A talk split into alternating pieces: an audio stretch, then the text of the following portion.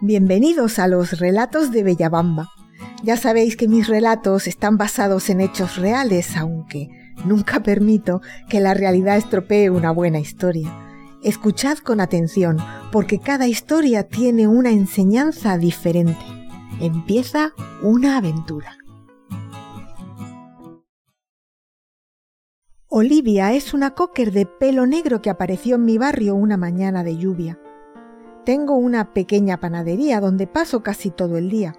Esa mañana, al abrir la verja de seguridad, vi a Olivia por primera vez, mirándome, muy quieta, con infinita tristeza.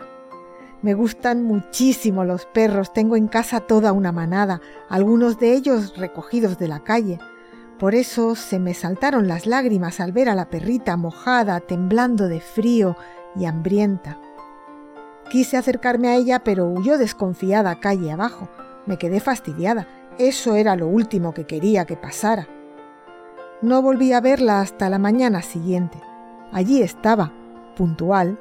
No se fiaba de mí, pero estaba deseando hacerlo. Vete a saber qué experiencias había tenido en la calle. Seguramente había aprendido a escapar de los humanos y razones tendría para ello. Hice como que no me importaba. Entré en la panadería y saqué un cuenco con agua y mi almuerzo. Ella lo necesitaba más que yo. Lo dejé en la puerta, sin mirarla, como si no me diera cuenta de que estaba allí, y entré en la tienda.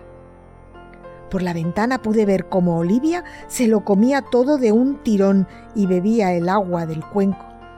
En cuanto acabó, salió corriendo otra vez. La perdí de vista en cuanto dio la vuelta a la esquina avisé a las autoridades de que una perrita cocker estaba por allí perdida, que seguramente alguien la estaría buscando. Pero ya sabemos todos que pocos son los que se preocupan por los perros de la calle y nadie hizo nada. Dediqué tiempo a ganarme la confianza de Olivia. Era la única forma de poder ayudarla. Yo sabía que en mi casa ya no cabía ni un mosquito, pero ¿cómo iba a mirar hacia otro lado? Olivia estaba asustada y sola y eso es más de lo que puedo soportar. Pasó un mes antes de que Olivia dejara que yo la tocara. Una mañana después de comer lo que yo le daba, en vez de salir corriendo, se quedó allí, mirándome. Pude acercarme y acariciarla un rato. Me preocupó bastante ver que tenía los ojos rojos y legañosos. Así que la engañé con comida y en cuanto entró en la panadería cerré la puerta. Olivia no se me volvía a escapar. La llevé a la clínica veterinaria. La doctora tiene mucha paciencia conmigo porque voy con demasiada frecuencia. Si no le pasa algo a uno de mis perros es que le está pasando a otro. Además es muy importante vacunarlos y desparasitarlos. A los animales hay que cuidarlos. Sus vidas tienen valor al menos para mí mis perros son mi familia. Sorprendentemente Olivia se portó muy bien y se dejó realizar todas las pruebas sin oponer resistencia. Se notaba que ya había pasado por esas revisiones otras veces. Olivia, Olivia, ¿qué historia me ocultas? La cara de la veterinaria no me auguraba muy buenas noticias. Me dijo que los ojos de Olivia estaban muy enfermos que tenía una infección muy avanzada y que su visión era ya casi nula. Yo solo podía pensar en que cómo era posible que Olivia no viera si se manejaba muy bien en casa y en la panadería. La doctora me explicó que los perros se guían por el olfato y que son capaces de moverse con mucha soltura aunque no vean bien. Le recetó unos medicamentos y me explicó que Olivia llevaba tiempo así, que probablemente por eso la habían abandonado en la calle. El tratamiento era difícil y caro, necesitaba cirugía y medicamentos muy costosos. Al salir de la clínica veterinaria me senté en la acera desolada. Olivia me miraba fijamente. Ahora que yo lo sabía, podía ver que su mirada estaba vacía, que no me podía ver bien.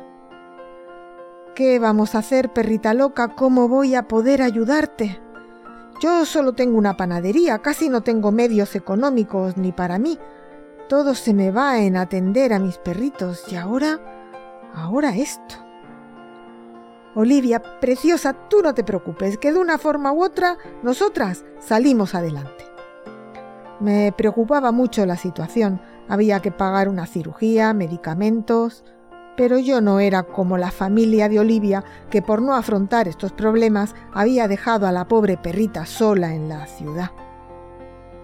Esa mañana, mientras atendía a los vecinos en la panadería, no daba pie con bola. Me equivocaba en lo que me pedían, no daba bien el cambio del dinero, me quedaba absorta pensando en el problema de Olivia. Pero, pero, ¿qué te pasa hoy? Que estás fatal.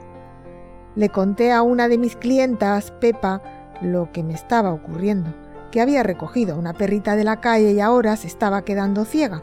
Los gastos veterinarios eran altos, pero Olivia podría recuperar la vista si se la trataba. Pepa se quedó en silencio un rato y después me dijo que era un problemón que alguien se había quitado de encima y que yo me había cargado a las espaldas. ¿Cómo alguien puede pensar que Olivia es una carga pesada? Olivia es divertida, le gusta jugar con la pelota que suena al rodar, tiene el pelo brillante y precioso, y me espera en la puerta todas las tardes, me recibe con afecto tranquilo, se lleva bien con toda mi manada y tiene un olor delicioso. Huele a vainilla. Olivia es más que una carga, es un tesoro precioso.